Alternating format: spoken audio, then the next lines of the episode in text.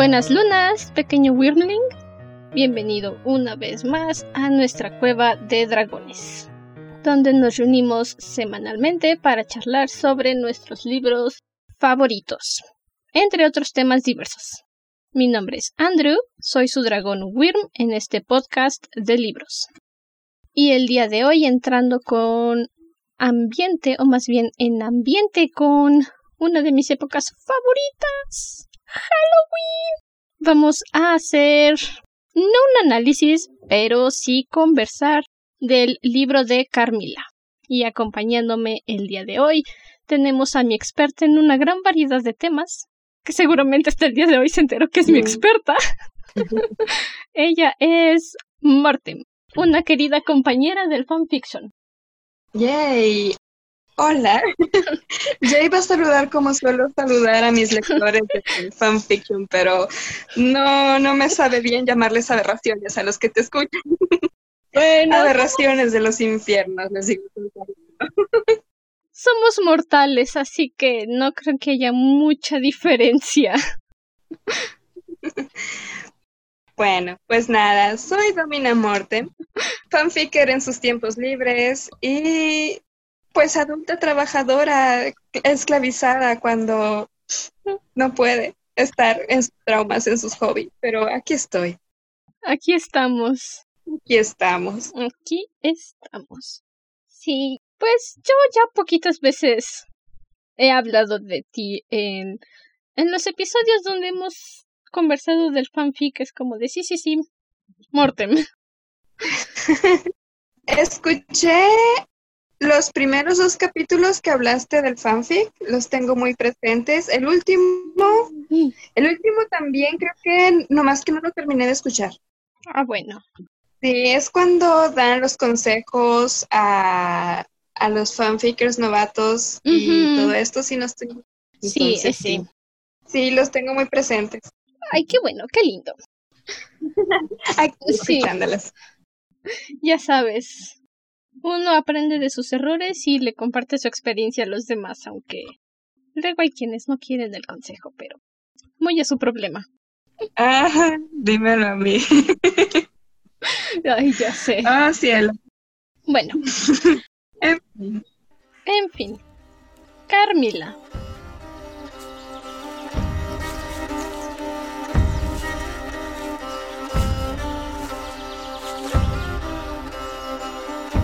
La contratada de mi librito dice que fue el libro que le preparó el terreno a Bram Stoker. Y comparando fechas de publicación, pues sí, Carmila vino primero. en 1872, si no estoy mal. Ah, no lo sé, mi librito no dice edición. Espera, ¿dice edición? Bueno, dice 1980. Ah, sí, porque es la edición, pero la novela como tal se publica en 1872. Que es, es más o menos que unos 20 años antes aproximadamente de que saliera Drácula de Bram Stoker. Sí, más o menos. Ni tan alejado ni tan pisándole los talones, pero sí, hay como una buena distancia entre uno y otro para que se pudiera plantear esta situación de los vampiros, que bueno, tristemente hay más adaptaciones de Drácula que de Carmila. Sí, eso se puede ver bastante con las referencias, las adaptaciones, con... Es que, no sé, como que olvidan por completo los antecedentes y creo que se enfocan más en la figura que representa Drácula o en la que se inspiró Bram Stoker, que es con este Black Tapes, Black Tapes. Black Pero creo que sí ignoran bastante la influencia literaria, que es eso, o sea, detenerse a ver las referencias literarias o la influencia que utilizó este escritor y que encontró precisamente en Le Fanu, en Sheridan Fanu, Sí, de hecho también yo en mi copia que tengo de Drácula, en las primeras notas del traductor hacen precisamente esta referencia de que Stoker usó Carmila como base de su inspiración, fue con lo que empezó a fundar todo lo que es Drácula, con el lore, el mundo, la ambientación. Y yo dije, ah, bueno, entonces, hazte para allá un rato, Drácula. Déjame que conozca primero a Carmila. Claro, claro. Y a su vez, hay que ver bastante también lo que toma Le Fanu para Carmila. Porque si bien Bram Stoker utilizó a Tepesh como uno de sus guías para ser este personaje literario, encontramos que en Carmila pasó lo mismo, solo que con su personaje que es la condesa sangrienta o Elizabeth Bathory. Mm, ¿Quién, ¿quién era una noble? Ajá. Sí, era una noble de Hungría, si mal no recuerdo. Ah, sí, sí la mencionan. Creo que es a quien se refieren como la mamá de Laura, ¿no? La protagonista. Mm, no estoy segura si se tomó como un personaje. Más bien, creo que es la figura de Carmila como tal, la que toma una mm. referencia notable en esta condesa, que sí fue un personaje histórico, o sea, que existió, y que cuenta la leyenda, se bañaba con la sangre de doncellas vírgenes para ser más joven se dice que ella utilizaba la sangre de sus víctimas para hacer ritos o todas estas cosas escabrosas que cuentan alrededor de su mito, del mito de la condesa sangrienta. Aunque claro, la, el mito nos cuenta una cosa, la historia, pues si nos tenemos a estudiar más eh, detalladamente el personaje ya histórico de la condesa, puedes encontrar muchas cosas interesantes. Entonces creo que Lefanu rescató más que nada su versión mítica de la leyenda, de esta mujer que se alimenta de sus presas femeninas en el mayor de los casos, sino que el único de los casos. Y de aquí ya nos podremos centrar en la figura de la vampiresa. De nuestra o este demonio femenino que atormenta. Oh, sí, que, que atormenta a nuestra querida protagonista. Laura. Bueno, atormentar ya más en el sentido final de la historia que nos cuenta, porque al principio no se veía muy infeliz con la situación de tener a Carmila como su nueva querida amiga. Pues hasta eso, creo que hay guiños en los que ella no termina de convencerse que Carmila sea alguien normal, porque la misma presencia de Carmila sí le impone ciertas dudas. Es, sí la describe como una mujer hermosa, como una doncella, pues, imponente. Y de todas formas, al mismo tiempo como la está admirando, sí hay una cierta duda en Laura, puesto que disfruta de su compañía, claro que sí, se deja seducir, no vamos a decir que no, pero hay algo Laura que sí le dice que la repele. Hay un miedo que sí le dice como que, ok, sí, me gusta estar con Carmila, pero al mismo tiempo algo extraño está sucediendo. Está muy sutil, o sea, es una forma de Lefanú de decir, bueno, eh, nuestra protagonista está siendo seducida por este espectro, por esta vampiresa que en la novela no menciona que es un vampiro como tal hasta el final. Hasta el final, ya que pues el personaje del general, que es muy amigo del papá de Laura, ve a Carmila y es cuando se empieza a dar toda esta situación de que es que, ¿sabes qué? No son personas normales, en realidad son vampiros. Y me agrada esta breve mención que tienen de de los vampiros como tal, o sea, no te dicen de que ay, pues son estas criaturas de la noche que se alimentan de sangre y lo esquema la luz del sol. Más bien es como de vampiro. Listo. San se acabó. No te alargan el cuento. ya sé, no. De hecho, hay algo que me pareció interesante. A lo largo de la lectura, en la edición que yo tengo, pude leer que se refieren a esta figura, a este monstruo, como Upir. Le llaman Upir. De hecho, aquí en mis notas, porque por sí hice notitas para no perderme. Básicamente, Upir es una palabra eslava que tiene una raíz turca de la palabra Uber, que significa bruja. Mm. El Upir en la lengua rusa es el vampiro, o sea, sí es la figura del vampiro, pero es una raza. Este ya habla más como que de una raza, según estuve investigando, es una raza de vampiros que no es que mueran con el contacto del sol, o sea, es una raza que puede andar libremente, bueno, no tan libremente, pero no es como que mueran incinerados al contacto de la luz del sol. Ajá, como muchas de las historias de Drácula dicen que tantita luz y... Bye. De hecho, en Carmila vemos dando después de la tarde, después del mediodía con Laura. Sí, dicen que en las mañanas no está presente, pero en después de mediodía es cuando empieza a salir de la habitación, o sea, más bien parece ser estar en contra de las mañanas, sí, no la culpo. Estúpidas mañanas. Déjame dormir un poco más. ya sé.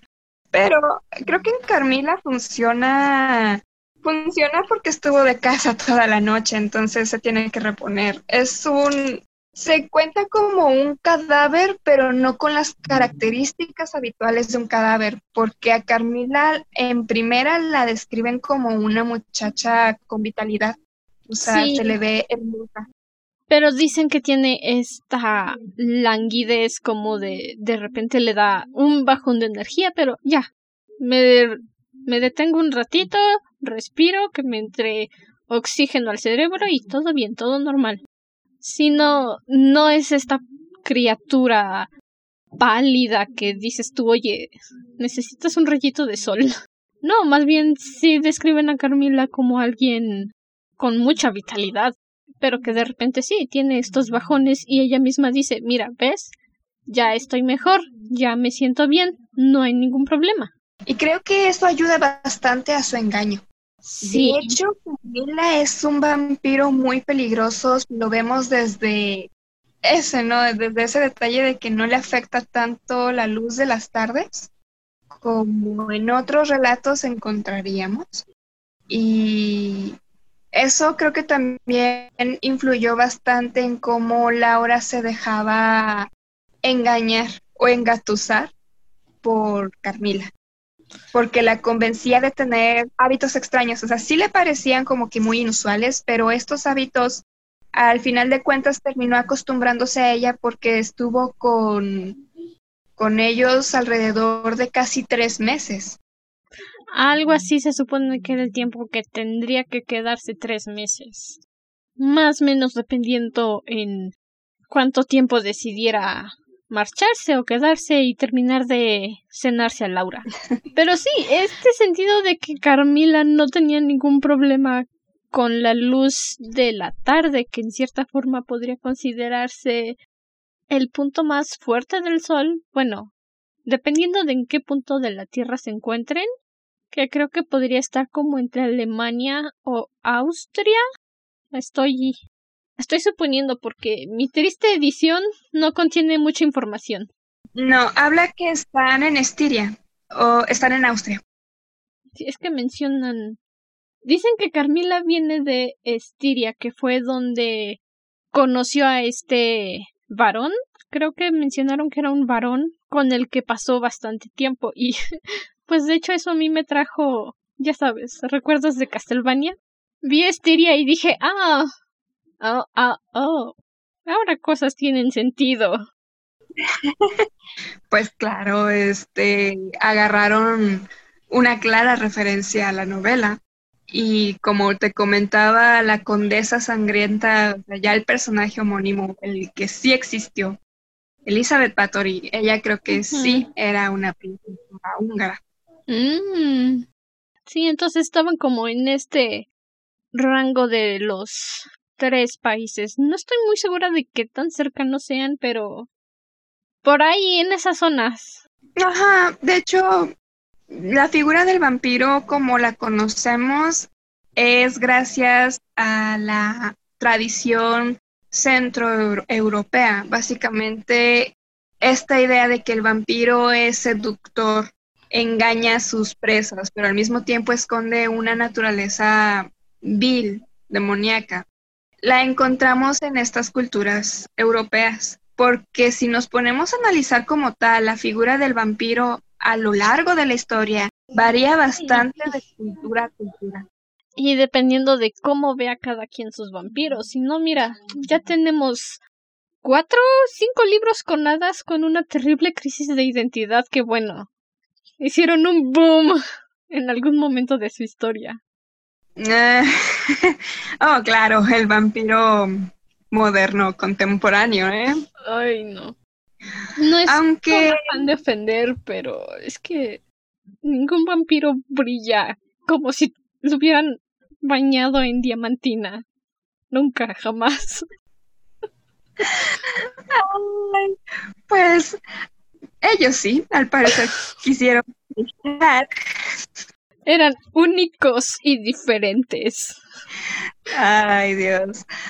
Pero hablando del vampiro clásico, que queramos o no, terminó llegando hasta nuestros días y pues influenciando a los autores que escribieron como se les dio la gana la figura del vampiro sí hay que tener muy en cuenta que el vampiro clásico estaba constituido por su época y por y por la cultura, claro. Sí, por supuesto, eso es lo como más te decía, importante. Sí, el contexto. sí, bastante. Sí, y el contexto cultural es el que tiene mayor peso cuando se refiere al vampiro clásico porque pues Carmila tiene este lenguaje que yo siento muy elegante, muy caballeresco, aunque tal vez caballeresco no sea la palabra adecuada, pero sí es un lenguaje que si lo escuchas ahorita es como de, bro, ¿estás bien? sí. Es muy típico a tu época del romanticismo.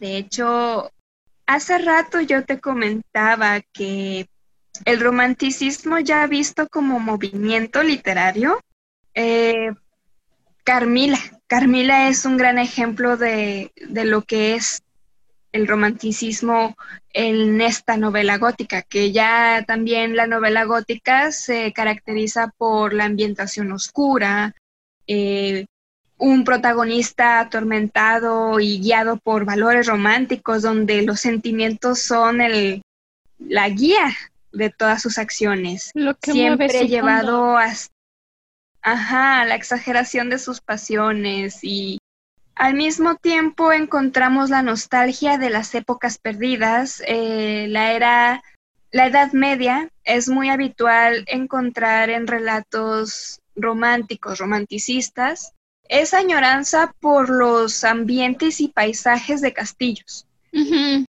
Aquí en Carmila encontramos el castillo y nos remonta, nos remonta, nos remonta a esas épocas donde está esta Carmila muy propia. Y hablamos de que en sí Carmila también pertenece a épocas pasadas. Es un personaje que tiene tiene su perspicacia y su contexto cultural lo viene arrastrando y lo demuestra en su forma de expresarse y cómo va seduciendo a Laura.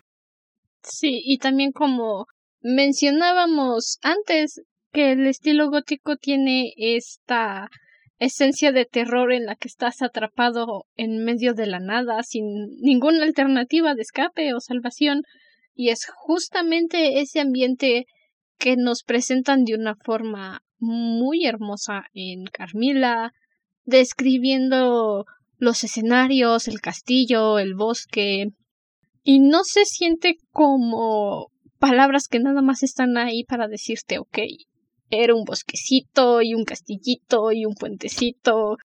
No, lo describen de una forma que realmente dices, dime en qué dirección está para que lo ponga en mi lista de lugares que quiero visitar antes de morirme.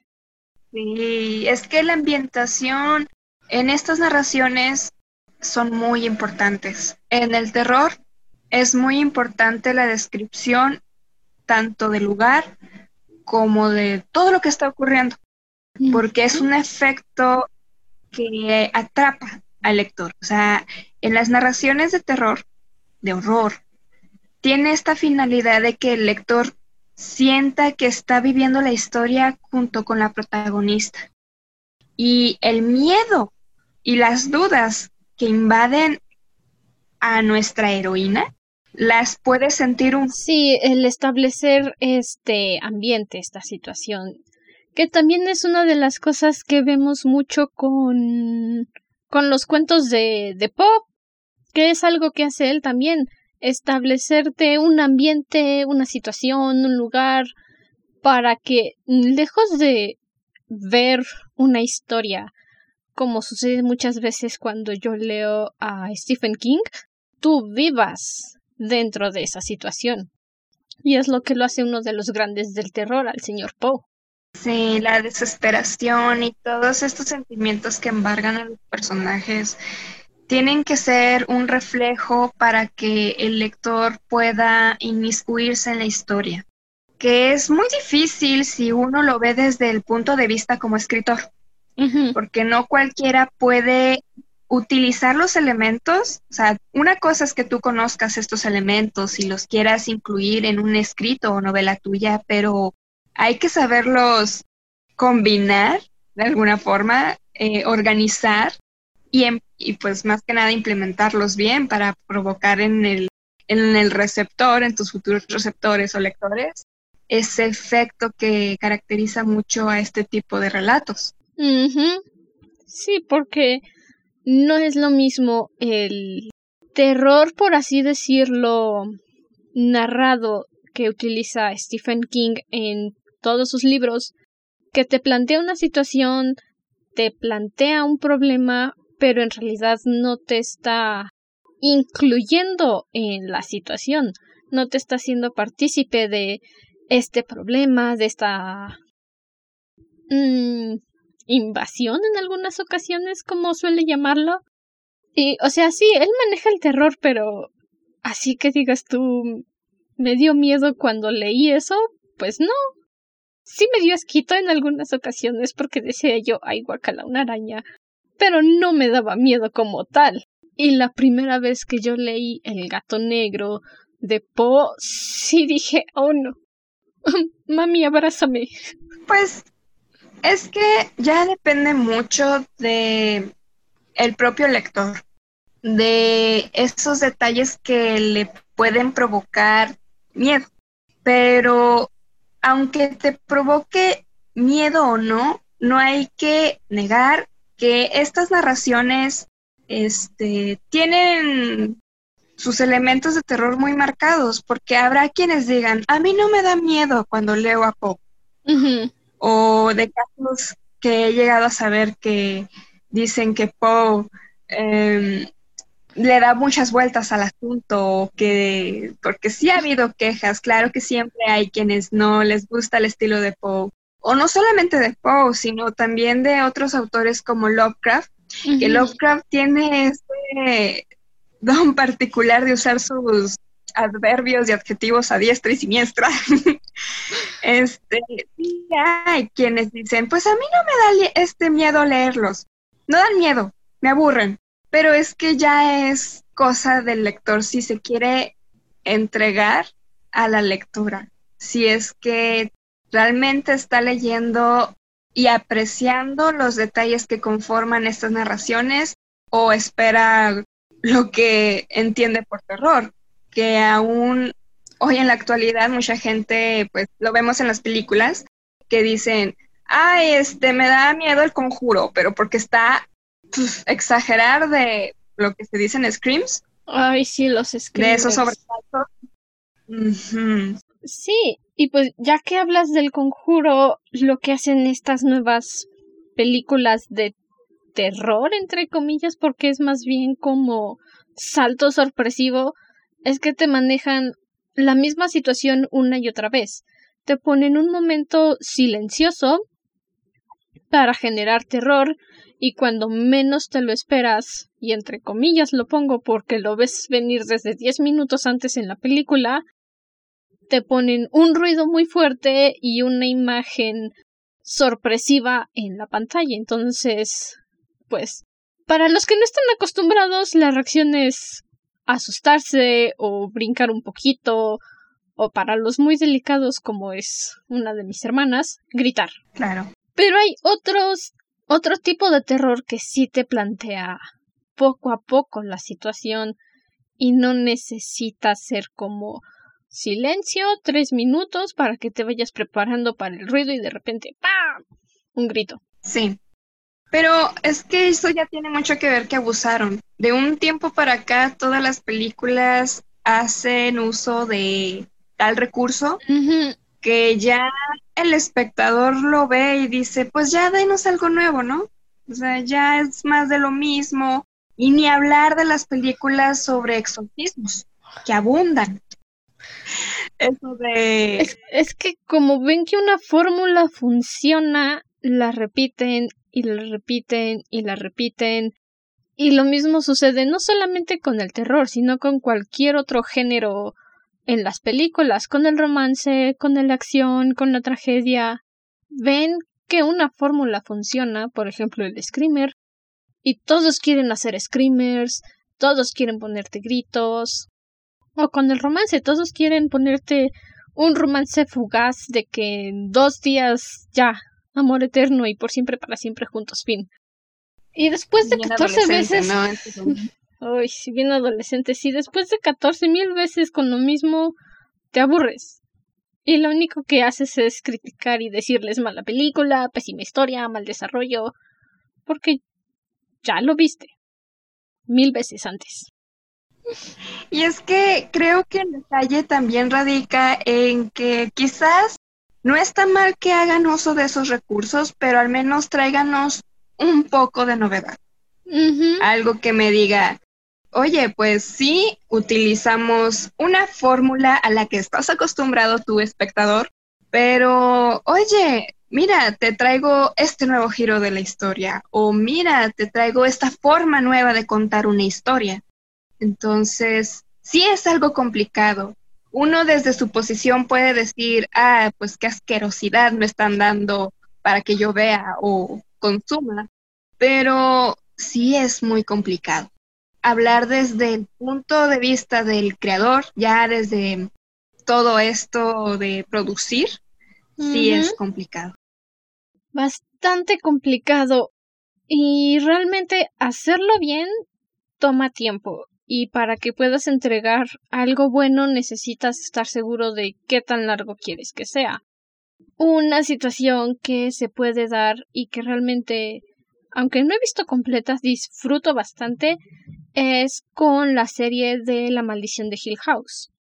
Es de suspenso y terror la serie, pero me encanta que lo manejan sutilmente y poco a poco.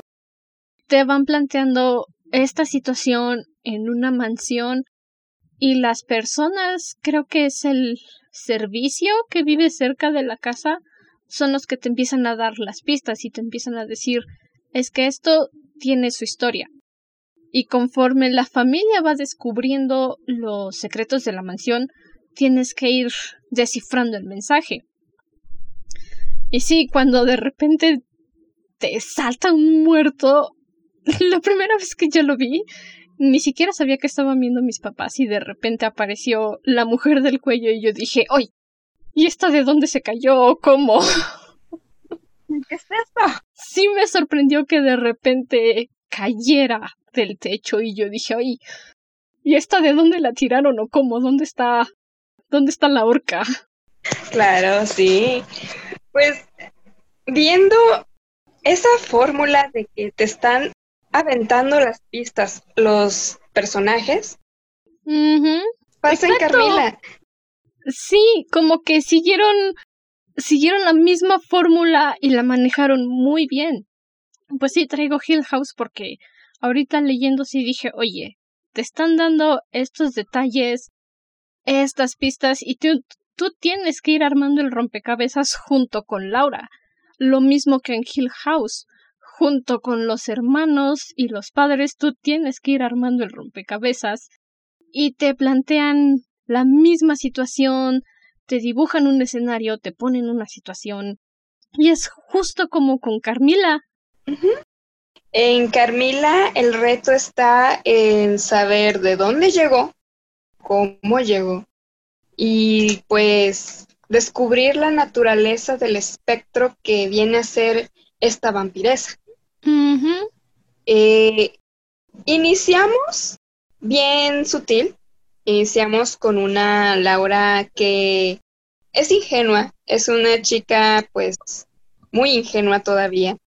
Y ante la llegada de Carmila es cuando ella se da cuenta de que van pasando cosas que no encuentra explicación lógica.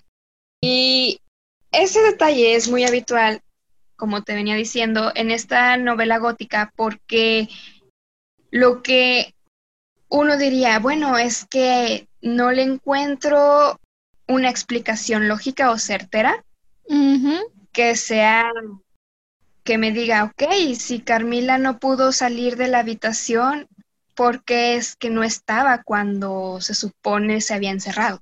Que tiene esa manía, dice ella, de encerrarse con llave en las habitaciones después de que en su casa alguien intentara robar, pero te plantea la misma situación que Laura. A ver, y entonces, ¿cómo pudo salir de lo que se le conoce como un circuito cerrado perfecto?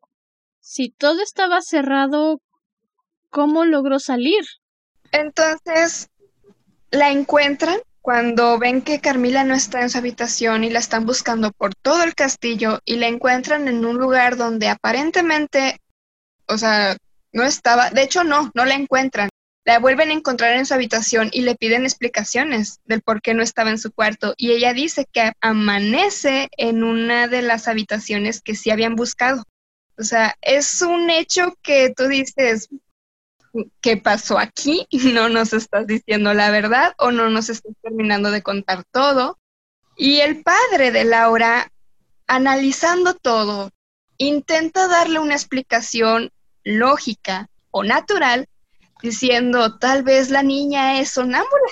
Y no lo sabe, tal vez caminó dormida, tal vez se cambió de habitación y en lo que buscábamos en otras habitaciones regresó a su propia habitación y cerró la llave y por eso no recuerda cuándo se cambió de cuarto. Sí, el papá dice, ok, debe haber una explicación lógica en todo esto, no puede ser que simplemente haya desaparecido por arte de brujería. Es Laura la que dice, no, papá, algo no está bien con Carmila, algo no suena bien en su versión de la historia.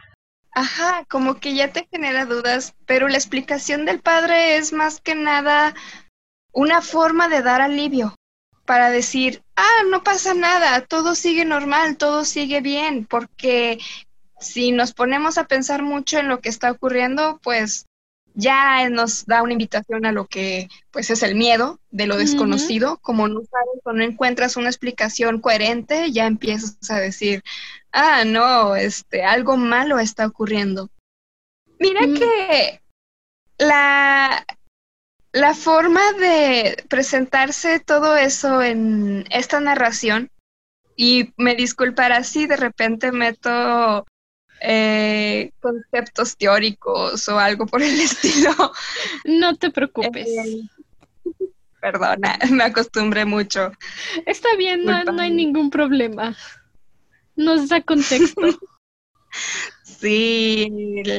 Mm, Todorov habla de lo fantástico y de lo posible, de los posibles imposibles. ¿Qué quiere decir esto?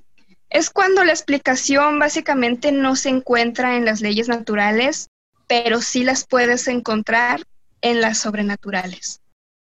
Claro que vemos que Carmila no es sonámbula, para nada va paseando por todo el castillo a sus anchas y despertándose en habitaciones que no son la suya, sino que la realidad, lo que es sobrenatural, pero que sí es una explicación, en el mundo de la novela es que Carmila es un espectro que puede ir a sus anchas para atormentar a sus presas.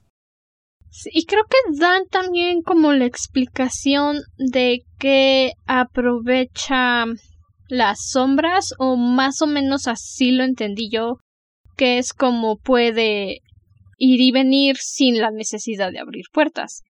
Lo cual tiene bastante sentido con este con esta definición de que es un espectro.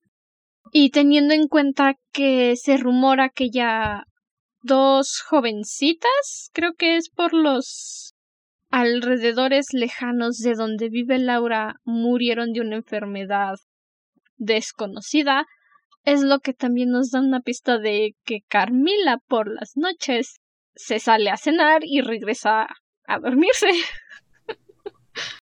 Ah, sí. Pues está esto de la metamorfosis porque se convierte en una bestia, en un gato negro, gigante, que acecha. Es un depredador. O sea, pero te das cuenta que algo interesante que dices es esto de que se cena a las vecinas, a las chicas simples que están en los alrededores, pero con las que ella considera presas finas, juega con ellas. Porque así sucede también con Berta, la sobrina del general, muy amigo del padre de Laura. Que esta chica desafortunadamente sufrió lo mismo que está sufriendo Laura, Solo que Berta pues encontró su final, sí, muy tortuosamente porque fue por semanas. La estuvo acosando una buena temporada porque pareciera que Carmila jugó con su presa. Sí, y eso complementa muy bien esta esencia que nos dan de que se convierte en un gato, que mi versión de bolsillo para estudiantes no me dice que se convierte en un gato, a mí nada más me dice que se convierte en una criatura negra y grande, es como muy libre la imaginación. Pero con eso que dices tú que se convierte en un gato tiene bastante sentido y en cierta forma es cómico al hecho de que los gatos son precisamente conocidos por jugar con sus presas. Que si se agarran a algún animalito indefenso, juegan con él hasta que se muere. Y queda. queda bastante bien con este sentido de Carmila tentando a sus presas, enamorándolas en cierta forma y al final diciendo buen provecho, que descanses. Es que los gatos obedecen a su naturaleza de depredador. Y Camila obedece a su naturaleza de mm, doncellas.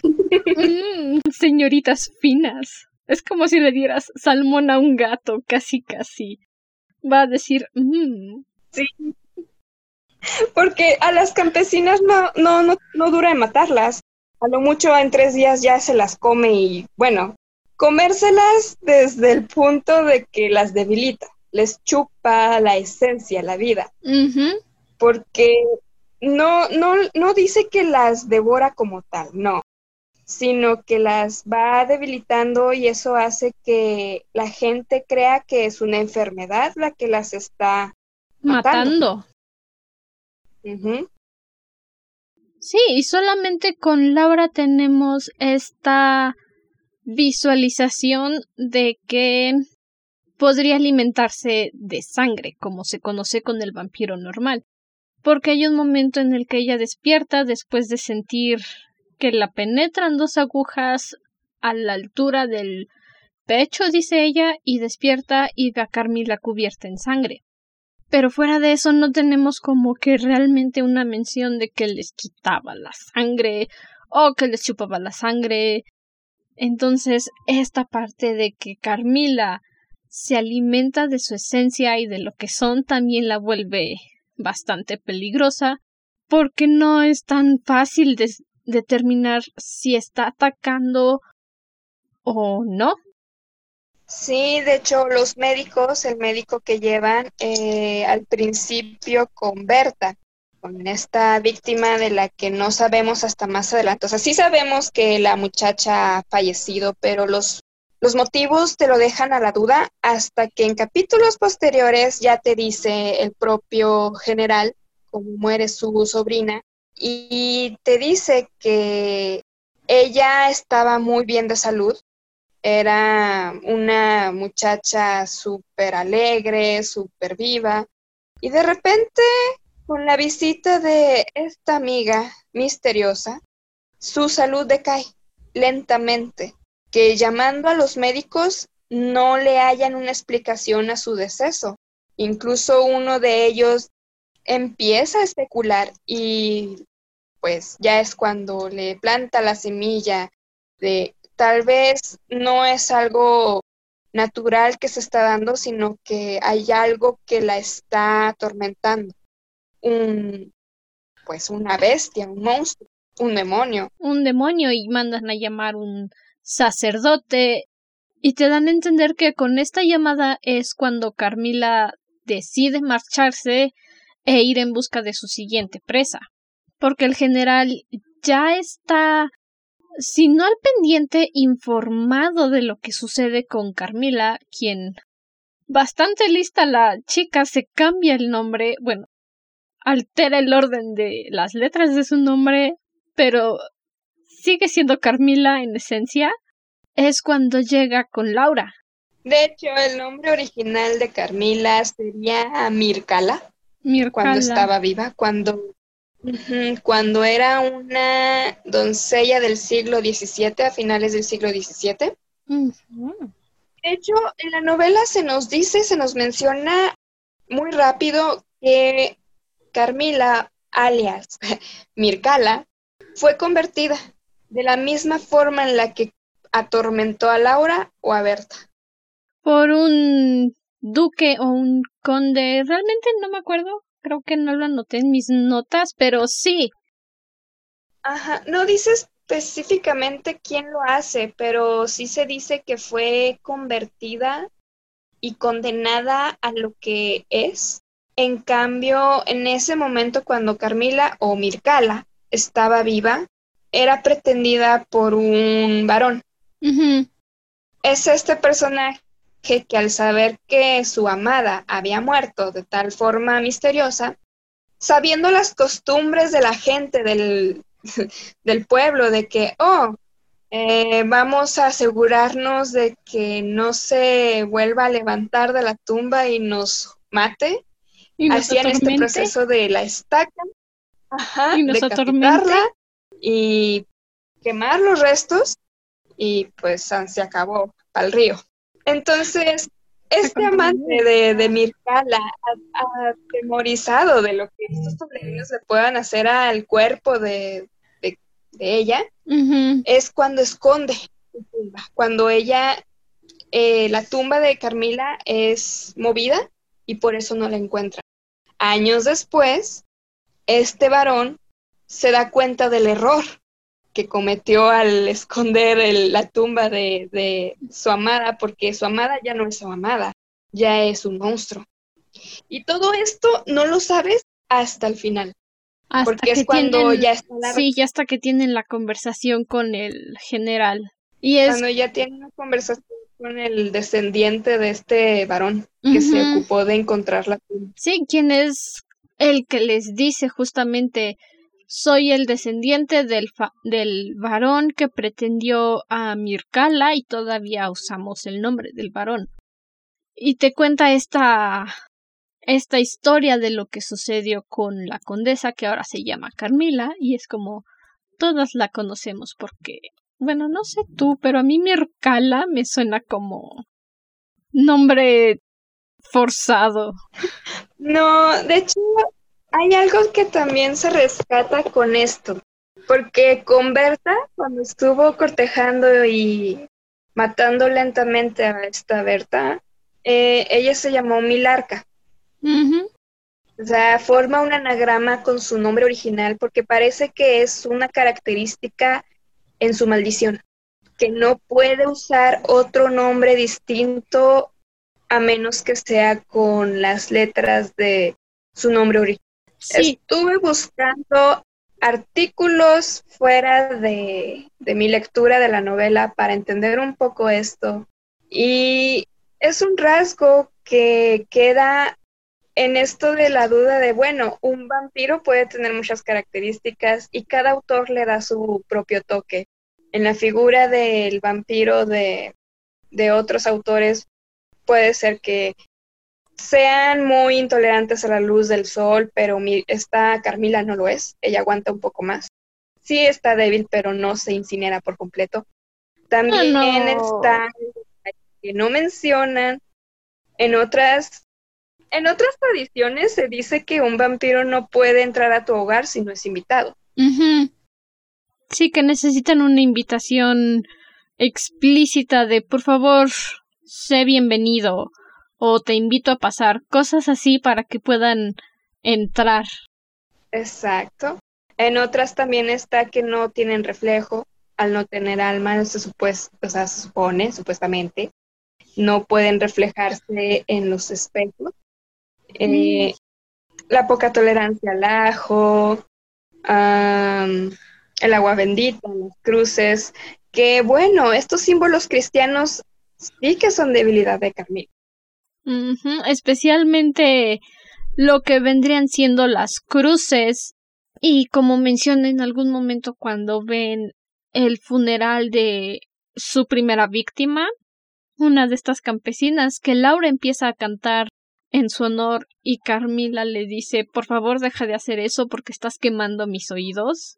Y ella se excusa diciendo que sus religiones no tienen por qué ser las mismas precisamente pero realmente esa justificación de no es la misma religión también suena bastante curioso porque no dices que algo te está quemando los oídos, más bien dices, em, por favor hay que ser respetuosos. Entonces, esa también es una señal de que Carmila no es una persona como todos. La religión de Carmila es cenarse a las once. Carmila profesa el amor entre todos. Bueno, entre todas las mujeres es el que profesa Carmila. Porque es muy erótica, es una forma muy sutil y a la vez muy directa, como le llega a Laura con sus palabras tan embelezantes. Y cómo la misma Laura dice que le rodea el cuello con los brazos, la agarra por la cintura, la mantiene abrazada, que le da besitos. Así como que muy sutil Carmila no es. Realmente es muy lanzada a lo que va. Y si a alguien se le ocurriera hacer como una película o una serie de Carmila, ahorita todos saltarían de que, ay, sí, políticamente correcta. No, ni más. Carmila va a lo que va. Ajá, pues fíjate que hasta eso por tratarse de una relación, eh, o sea, una interacción muy homoerótica, hasta creo que sería muy, no sé si en estos tiempos hicieran una adaptación de Carmila, sería muy bien acogida por el público por esta demanda de personajes de la comunidad Podría ser que sí fuese una apuesta interesante, aunque si ya lo analizamos, si analizamos Carmila en el contexto en el que fue publicada, en una sociedad victoriana que estaba llena de muchos prejuicios, etiquetas, limitaciones, Le Fanu tuvo la inteligencia y la astucia de hacer que su novela no fuese censurada a pesar de mostrar tanta carga homoerótica. Porque lo está justificando con el hecho de que Carmila no está cortejando a Laura, más bien la está casando. Entonces, esa parte de sí, sí, sí, es bastante homoerótica su relación, pero ¿qué crees? Es que pretende que sea su cena fue como decirles, mira para acá y no le prestes atención a esto. Exacto. La forma en la que lo está mostrando ya cae en este grotesco no es una relación de amor pasional como tal, sino que Carmila actúa así para poder vivir de, sus presas. Sí, porque es lo que ella necesita para no morir, valga la redundancia, aunque ya está muerta. Y la novela tiene infinidad de dualidades. O sea, me refiero a que siempre hay puntos de ambigüedad y dualidad. Por ejemplo, Laura siente atracción, pero al mismo tiempo repulsión. Se crea esta paradoja, ¿no? Sí. Le tiene admiración por su porte, sabiduría, inteligencia, pero al mismo tiempo le tiene miedo porque en ocasiones muestra su verdadera forma, como cuando está el canto fúnebre, cuando está cantando Laura, Carmila, aparte de mostrar su desagrado, se deforma su rostro. Sí, como de que alguna baja forma también a ver, ajá, como que la destantea y forma eh, su rostro ya como es, como el de un... Le da miedo, a Laura le da miedo verla así, tan alterada. Entonces, por un lado es hermosa, pero por el otro es grotesca. Por un lado está la representación de que, ah, pues Carmila es rebosante, de, de es hermosa, de que, ah, este, una muchacha viva, pero sabemos que no está viva, que ella murió hace mucho tiempo. Mucho, mucho tiempo. Está la ingenuidad de Laura frente a la experiencia que tiene Carmila. Y frente a todo el misterio que envuelve a Carmila y que Laura, aunque quiere saber todo acerca de ella, tiene que resistirse a hacer preguntas porque Carmila le dice, ¿sabes qué? No estoy de humor, por favor, pregúntame después. Y Laura, en su ingenuidad y en su deseo de poder llevarse bien con Carmila, dice, bueno, intentaré preguntar en otro momento, pero no me satisface esa respuesta. Como que es muy terca la niña. Muy ingenua, muy inocente, pero vaya que es terca y dice, ¿sabes qué? Sí quiero saber, por favor dime ahorita. Ajá. Y de todas formas, Carmila como que se la voltea muy fácil, como que la evade muy, muy fácil. Y es que eso ya da una muestra que es muy astuta.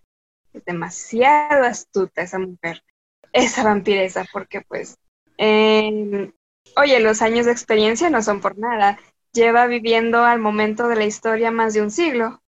Ya es tiempo suficiente para que tenga la facilidad de habla y voltear las cosas a su propio beneficio sin tener que esforzarse.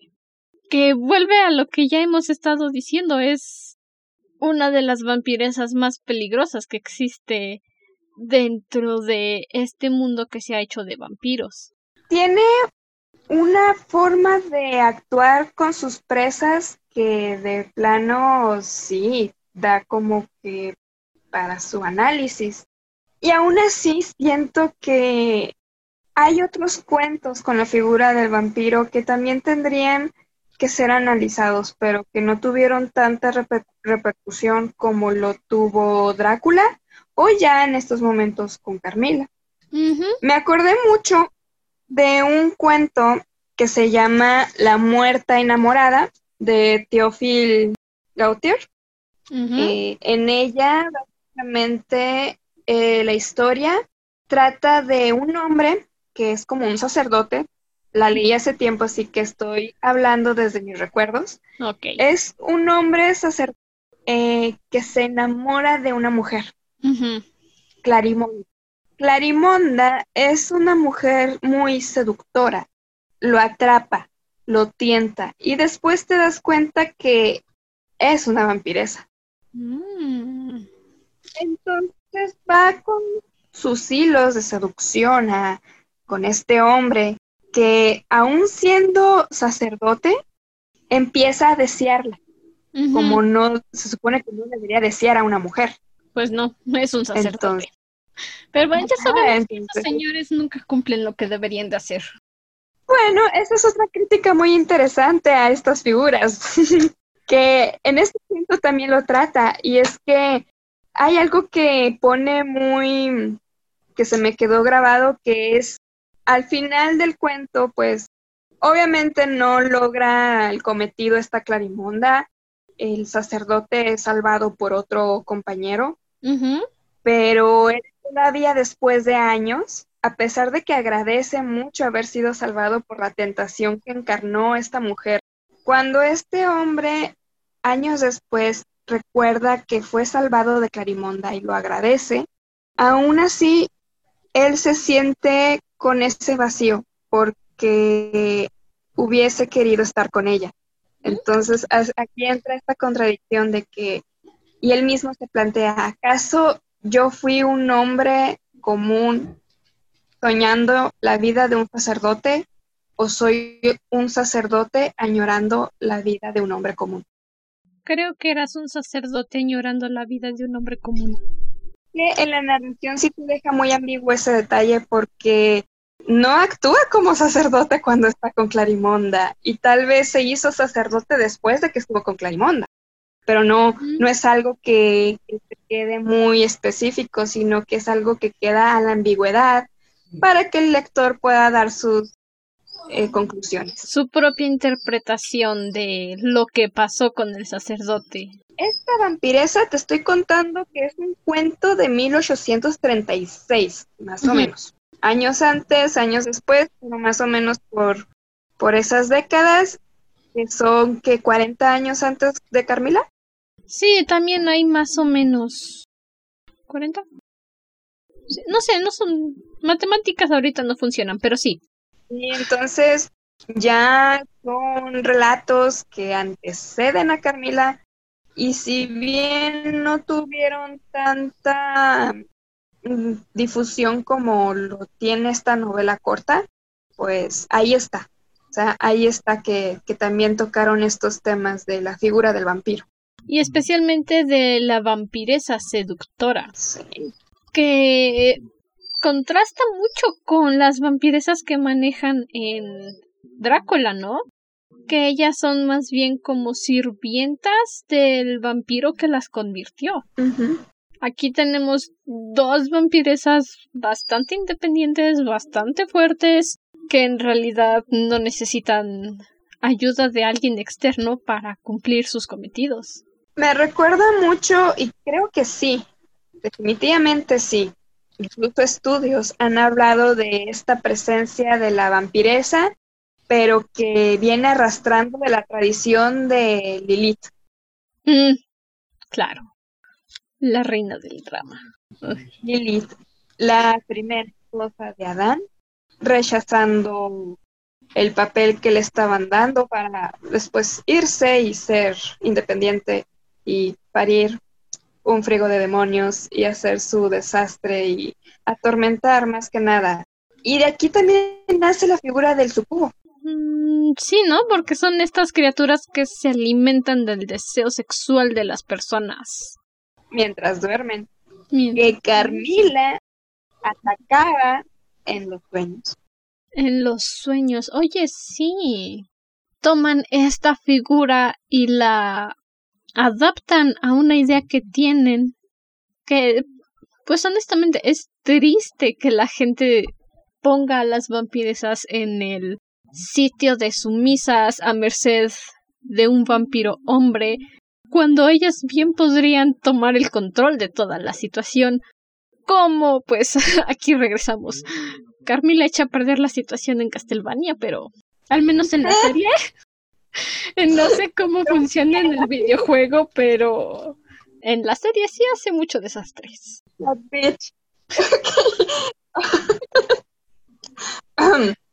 sí, efectivamente.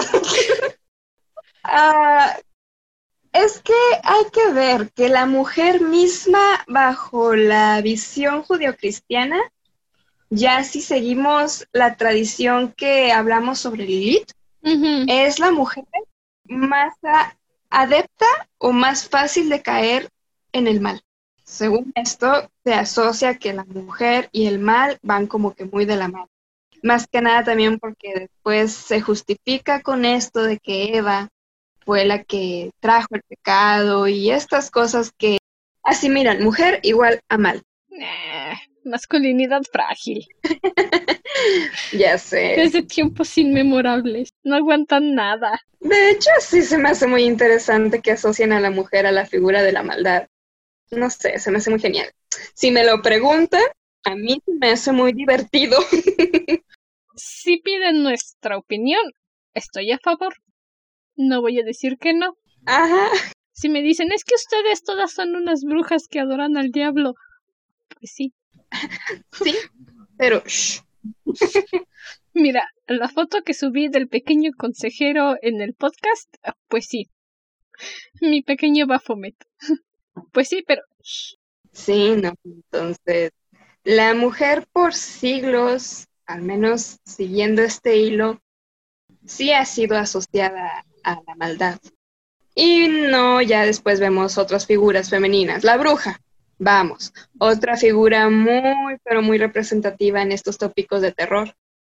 Y la bruja también tiene ciertos matices, porque como podemos ver, sobre todo ahorita que ya viene esta época de Halloween, y mi película favorita de todo el alma que acaban de echar a la basura, Las Brujas, oh. la adaptación del cuento de Ronald Roald Dahl, Ronald Roald, bueno, las brujas que convierten niños en ratones pueden tener este cambio de brujas que odian a los niños y brujas buenas. Entonces, igual las asocian al mal, pero tienen estos balances, tienen estos matices. Y como se ve en varios, no sé si son estudios o documentos o, bueno, en realidad no sé cómo llamarlos, pero te dicen que hay brujas de distintos tipos. Están las espirituales, las que se conectan con la naturaleza, con las energías oscuras. Entonces, estas mismas brujas que son guiadas por el mal, según algunas personas, tienen otras... Se me fue la palabra. Otros enfoques. Pues sí, de hecho, hay diversos enfoques de estudios, eh, debates al respecto entre teólogos, ocultistas, espiritistas, o sea, todos estos estudios referentes al tema, le dan algunos una perspectiva a la figura de la bruja, otros ya lo toman no como una figura, porque aquí la estamos viendo como una figura eh, en las producciones artísticas, literarias, en las películas, en las series, en los cuentos de hadas, más que nada. En el cuento nacional, donde se ve que la bruja es el villano, o sea, que es este antagonista que perturba a los personajes que en su mayoría en los cuentos del folclore son niños o, eh, pues sí, pequeñas víctimas inocentes también encontramos esto de que hay brujas buenas, hay brujas que no necesariamente atormentan, sino ayudan. Y está aquí esa contraparte, ¿no? De que, bueno, algunos lo toman como algo malo y otros lo van a tomar como algo bueno. Pero al final de cuentas ya depende mucho de el enfoque, la visión que le esté dando y que si lo piensas bien, y esto es algo que se me acaba de ocurrir ahorita que lo mencionas con las historias, el hada madrina viene siendo esta bruja buena que no odia y quiere ayudar. Ella da. Ella da en lugar de quitar. Y a fin de cuentas siguen siendo brujas, pero a una le han dado un contexto de luz a diferencia de la que solo quiere hacer daño, que le dan del contexto de oscuridad. Sí, porque te digo que ya es dependiendo, ¿no? De cómo o a qué versión te inclinas más. Si te gusta más la figura tradicional que le han dado a la bruja de un ser con piel verde, verrugas, cara fea y anciana, ¿Y pues ya es este, pues ya le estamos dando un enfoque que sí se ha visto eh, deformado por la cultura popular. Sí, igual también es contextual el asunto de las brujas como el de los vampiros. Porque hay brujas que, pues sí, ¿no? Piel verde, verrugas, caldero, ropa negra. Y hay otras brujas que se visten como cualquier otra persona pero utilizan hierbas y plantas y recursos que encuentras en la naturaleza para hacer su magia. Entonces, pues básicamente todos estos asuntos de criaturas del mal, de la oscuridad, es un asunto contextual y cultural dependiendo de cómo tu propia sociedad las interpreta. Sí, porque tenemos incluso acá de ya alejándonos de, de la figura tradicional que hemos visto gracias a esta tradición centroeuropea, ya vemos nuestras propias las propias leyendas mexicanas, los varían mucho, mucho de región a región y todo esto. Y vamos, las leyendas musicales, la llorona, las banshees, pues algunas como se, se ven. Sí, hay quienes, de hecho, hace poco vi a alguien que consideraba que la llorona es una variación mexicana de las banshees. Y en cierta forma le encuentro el por qué. Porque son mujeres de alguna forma augurios de muerte. Pero la llorona fue adaptada a nuestro contexto cultural. Entonces, por eso tiene sentido para nosotros la llorona y en algunos casos las banshees es como de no tiene mucho sentido porque no conocemos su contexto cultural.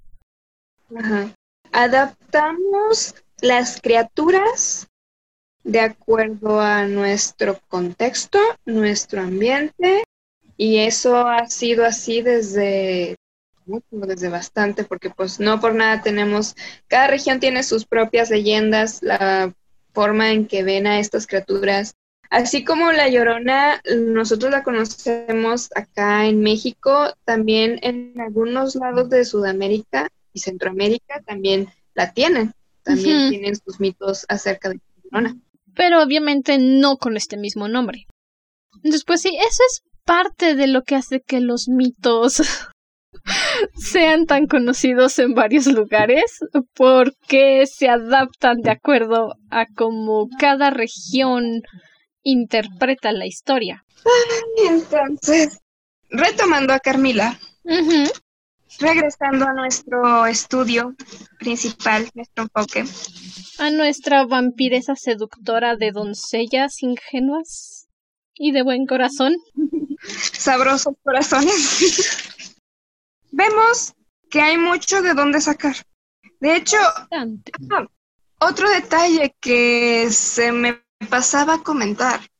Hay algo que me gusta en algún punto, como Laura intenta justificar el comportamiento de Carmila, que ya ella sabe que está como que, ok, es demasiado galante, es demasiado galante para ser una mujer protejándome a mí, otra mujer.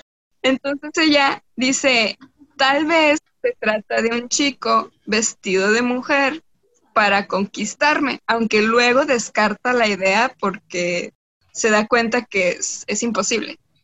tiene complexión de mujer, complexión femenina y todo este asunto. Entonces saco a tema lo del personaje travestido. Mm. En la literatura, si me permites hacer un paréntesis, me recordó mucho a esto de los siglos de oro. Ah, sí era muy común encontrar a ciertos personajes travestidos, o sea, mujeres, pero vestidos de hombre.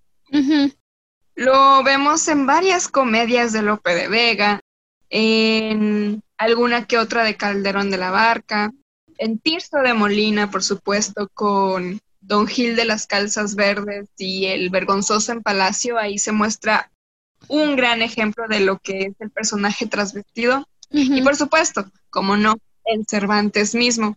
Entonces, no sé, ese pequeño guiño me recordó a esto de que la mujer se vestía de hombre para ser tomada en cuenta. Mm, Otras cosas que mi pequeña edición no tiene. Y aquí esta Laura está como que tal vez es un chico vestido pero de mujer para poder acceder a, a la intimidad de otra mujer. Para poder recibir atenciones mías sin que mi padre le quiera meter un balazo entre los ojos. Exactamente, pero rápidamente descarta esa, esa conclusión porque luego se da cuenta que sería imposible, ya que Carmila, pues, oye, figura esbelta, figura, incluso hay algo que ahí dice, muestra una debilidad que no se vería en los hombres sanos. Así. Entonces, bueno, ya tiene mucho que ver cómo es eh, el enfoque dado en la época a la figura de la mujer. Pero sí, es así como Carmila da por hecho que no, no, no puede ser un hombre. Que no hay forma de que su Carmila sea un atrevido muchacho tratando de hacerse pasar por una mujer. Pues porque además creo que hay situaciones en las que mm, tienen cierta intimidad juntas, ¿no? Entonces, no habría forma de que pueda confirmar su teoría de que es un hombre. Ajá, porque se la pasan juntas, pasean. Luego, Carmila se aferra mucho a tener contacto. Entonces, pues es imposible para Laura eh, que ella de repente sea en realidad un hombre, así que queda descartado y vuelve a decir, ok, esta está rara. ok, esta querida amiga mía como que no funciona de acuerdo al molde. Exacto. Y creo que eso es parte de lo que te ayuda como lector primerizo a entender la situación de que Carmila no está cortejando, sino que está casando. Porque Laura dice, ok, es que no es normal que Carmila sea tan mimosa, tan encariñada, tan efusiva en sus muestras de, afecto, como que algo no está bien aquí. Y conforme avanza, pues sí, ¿no? Vas diciendo, ok, es que esto no es una relación homosexual romántica, más bien parece que Carmila está poniendo balanza qué tan rica va a estar la cena. Ajá, como que se divierte, se... Aunque bueno, decir divertir es una forma, más bien es como es como pasa el tiempo una criatura como ella, porque a ella le, le da igual los campesinos y lo dice tal cual, dice, es que a mí no me importa cuando lo del carro fúnebre, cuando están cantando y haciendo las alabanzas, ella muestra su desagrado y, Laura le dice, es que es la pena de los familiares, pobre muchacha. Y Carmila dice, es que a mí no me importan. No podrían importarme menos los campesinos. Si estuviéramos en mi casa, mi padre ya los hubiera azotado, ya los hubiera atado. Y entonces sí, para Carmila eh, le da lo mismo si el campesino se mantiene vivo dos o tres días. A diferencia de sus señoritas de alta clase que seguramente en cuanto a energía, que es lo que les quita, deben tener cierto valor extra para Carmila. Ajá es como que la casta. Y aún así encuentra en Laura una presa muy interesante, una presa que le despierta un interés mayor, porque Laura viene a ser descendiente de los Karnstein por parte de su interno. Oh, sí. ¿Qué es lo que mencionan? Que, si no me equivoco, puse en mis notas que viene de Austria, el linaje de su mamá. O al menos eso decía mi librito incompleto. Sí, viene de ahí y a pesar de que la familia Karnstein ya hace mucho tiempo desaparece, Laura viene a ser una descendiente lejana. Sí, podría considerarse como una prima perdida si en algún momento quisiera ponerse en contacto con alguien perdido también. Entonces vemos a Carmila interesada por descendencia no directamente suya, pero sí que tiene la misma herencia de lo que ella alguna vez fue cuando estaba viva. Como si fuera su última conexión con la vida que le arrebataron. Algo así. Y de hecho, si vemos la figura del vampiro como esta figura romántica, Quizás para el vampiro no es más que esa perpetua condena de perseguir a los vivos porque es algo que ya nunca podrá ser. Sí, una última conexión como para no perder parte de su cordura, de su elegancia, que se entiende que un vampiro no es lo mismo que un Nosferatu, que se entiende que es alguien que definitivamente se rindió al instinto, a cualquier tipo de humanidad que podría tener. Los vampiros todavía intentan aferrarse a esa idea. A esa humanidad perdida. Ajá, a esa humanidad perdida. Entonces sí. Eh, dan para mucho reflexionar. El tema da para reflexionar desde muchos puntos de vista. Desde la mortandad y mortalidad de las criaturas. Porque aunque nos los pintan como criaturas inmortales, este, nos enseñan que sí tienen un fin. Que sí tienen debilidades. Y que sí las puedes uh, rematar. sí que es básicamente lo que pinta el personaje de Van Helsing en la historia o en la mayoría de las historias de Drácula. No sé si también se le menciona en el libro, no lo he podido leer. Pero es justamente lo que Van Helsing en las películas menciona. Drácula puede morir, se puede matar a este a esta criatura de la noche que ataca jovencitas. Eh, sí, tienen una debilidad. Y aquí en la novela, eh, finalmente logran dar con la tumba de Carmila. Y esto ya no lo ve Laura, pero ya después lo termina sabiendo por los documentos, o sea, todo lo que copió que tenía su padre, de que encontraron a Carmila, la encontraron no siendo un cadáver, estaba con, estaba viva, estaba, no estaba pálida, no estaba como que, no era la, la, la figura de un cadáver, no era la imagen de este. Y le dan una estaca, le entierran la estaca en el corazón, la decapitan queman sus restos, queman el cuerpo y los lanzan al río. Efectivamente, como les habían dicho, que así se eliminaban a estas cosas. Ay, como siempre contaminando el río, de veras. y que esta muerte que le dan a Carmila es lo que su amado tendría que haber hecho para prevenir que Carmila precisamente se levantara como un vampiro. Qué irónico. ¿Quién diría que el trabajo lo vino a finalizar un descendiente de este varón muchas décadas después, pero al menos lo hicieron, aunque ya muy tarde, porque sí hubo muchas víctimas en el proceso. Bastantes víctimas.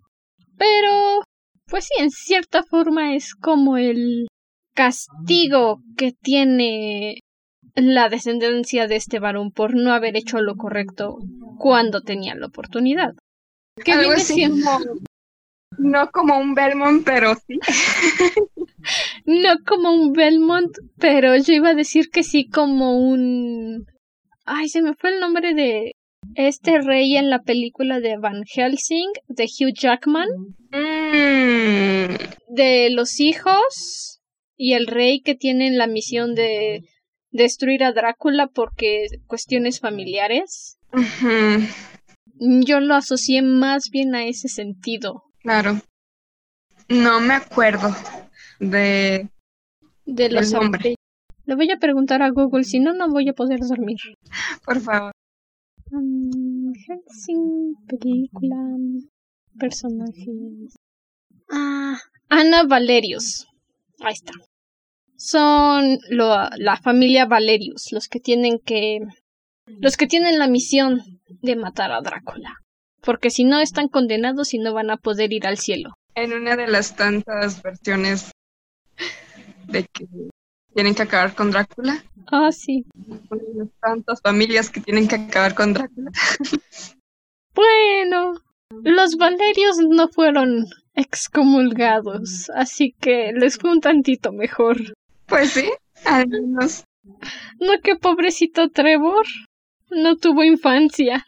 Pues no, pero bueno, es que en los juegos es una cosa, en la serie es otra. En los juegos, eh, Trevor, pues sí es el primero en terminar con Drácula, aunque en la serie no mostraron que él fue el que acabó con Drácula como tal. Hmm, supongo que necesitaban darle protagonismo al melancólico de Alucard. Sí, lo cual entiendo porque Alucard fue un personaje muy popular, es un personaje muy popular. De hecho, si tú te vas con quienes conocen a los videojuegos, su primer videojuego en la mayoría de los casos fue Symphony of the Night. Bueno, los tardíos, por decirlo así. El primer juego que conocieron fue Symphony of the Night y sí es que es uno de los mejorcitos.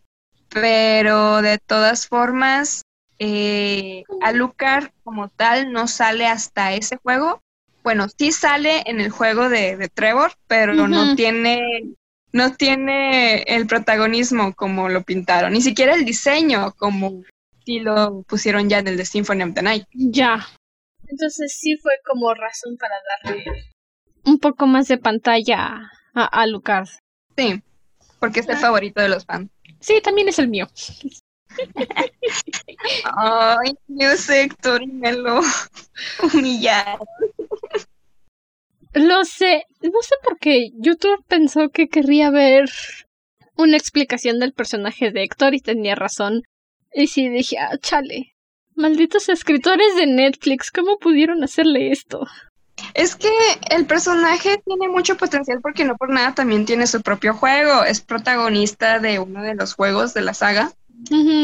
Y, lo, o sea, tiene diferentes motivaciones, si no es que en la serie pues sí se dieron la libertad creativa y lo que quieras, pero los cambios se hicieron para que fuese la perra de uno de, o sea, de estas, ya no hablemos de Carmila de Castlevania Netflix, sino de la este personaje nuevo que incluyeron. ¿Lenor? Está Lenor. La verdad es que, ay no, bueno, tengo sentimientos encontrados con Lenor porque se me hace un personaje convenencialmente oportuno. Y sí, estoy de acuerdo, las licencias creativas que se tomaron al cambiar a Héctor es como de vas a salirme con que vas a alegar síndrome de Estocolmo para zafarte de esta situación en la que tú solito te metiste en Netflix. Es que lo hicieron muy Ay, Dios, no, lo hicieron muy Ay, me estresa, me estresa este actor de la serie, porque no, no, así no es. El de los juegos no es así. Y yo me quedo con el de los juegos mil veces. Sí, yo también. Después de que me mostraron ese análisis del lector de los juegos, dije, ¿sabes qué? Quédate con tu cochinado de Netflix. Y yo me quedo con este, que sí está bien hecho. Y no parece temporada 8 de Game of Thrones. Chale. Bueno, entonces, para poder cerrar nuestra conversación de Carmel el día de hoy, ¿hay algo más que quieras añadir sobre la pequeña seductora? Ah, pues hasta el momento. No. Sé que quedan muchas cosas por decir porque esto es en cualquier análisis literario. Nunca vas a terminar de sacarle jugo a las obras porque siempre hay algo de lo que se puede hablar. Esa es la belleza de poder releer las novelas y disfrutarlas como la primera vez y quizás hasta mejor cuando yo digo que por ahora eh, sería todo de lo que pues se puede rescatar. No sé si alguna observación quieras hacer, porque por mi parte yo creo que ya sería todo. Mm, pues que si van a leer Carmila, por favor busquen una versión completa, no como la mía que viene como un 70% de la información y hay muchas cosas que de repente yo decía, bueno, conveniencias de la trama y resulta que no, que en la versión completa sí explican por qué pasa y a mí nada más no me lo contaron. en mis 112 páginas. A mí no me dijeron que pasaba completo en mis 110 páginas de historia, entonces. si pueden conseguir una versión completa, háganlo. Porque de verdad es bastante interesante ir leyendo Carmila varias veces y en cada ocasión descubrir un detalle diferente. Así es. Y entonces, con esto nos despedimos el día de hoy. Empezando un poco del ambiente agradable para Halloween, porque es la mejor época del año. Y la siguiente semana vamos a hablar sobre nuestra tradición mexicana del Día de los Muertos, por supuesto. Celebramos las dos porque una tiene dulces y una tiene pan de muerto y el pan de muerto es lo mejor que existe. Sabroso, sí. Y champurrado, ¿por qué no champurrado y pan de muerto? Sí. Me diste hambre. Bueno, ahorita puedes ir a cenar. Ay, pero creo que acabas de comer, ¿no? Oh, es verdad, comida. Vuelvo a cenar, no importa. No importa, no importa. Comida es comida. Ah, sí. Recuerda que nos puedes seguir en Instagram. Nos encuentras como arroba dragona-de libros. Recibimos peticiones y recomendaciones de libros de los que quieras eh, escuchar cuando terminemos con Crónicas Lunares. Y si mi compañera Mortem quiere, también la puedes encontrar en Instagram. Mm, supongo que te, eh. te etiquetaré cuando haga la publicación porque creo que hay muchos números. 666. Domingo. 666. Sí, mejor me encuentro mi etiquetada. Te voy a etiquetar para que, pues ya, nada más un clic y sea fácil de encontrarte. Porque incluso la primera vez yo dije, a ver, ¿solo era 666 enfrente o atrás? O en los dos lados. ¿Había un guion medio en medio? No sé qué dice 666. Yo solo sé que dice 666, pero no dice lechero 666. Mm, sí, ahí me encuentran en Instagram. Aunque cierto que solo subo cosas de las chicas superpoderosas porque es el fandom al que pertenezco de Hueso Colorado. Oh, sí. Tanto Mortem como yo somos escritoras activas en el fandom de las chicas superpoderosas porque ¿Por qué no tienen superpoderes y tú puedes tomar todas las licencias creativas que necesites? Oh, sí. Además, si no fuera por las chicas superpoderosas, no nos habríamos conocido. En primer lugar, es cierto. Y de hecho, deberías hablar un día de estos en un podcast tuyo de las chicas superpoderosas. Yo nomás digo. Lo voy a hacer, nada más déjame planear la agenda. Vale. Para tenerlo bien acomodado. Oh, sí. Con eso nos despedimos de el episodio de hoy. Permanece cómodo y seguro dentro de tu cueva. Nosotros nos volveremos a reunir en el siguiente episodio. Hasta la próxima luna. Dulces pesadillas. Bye bye.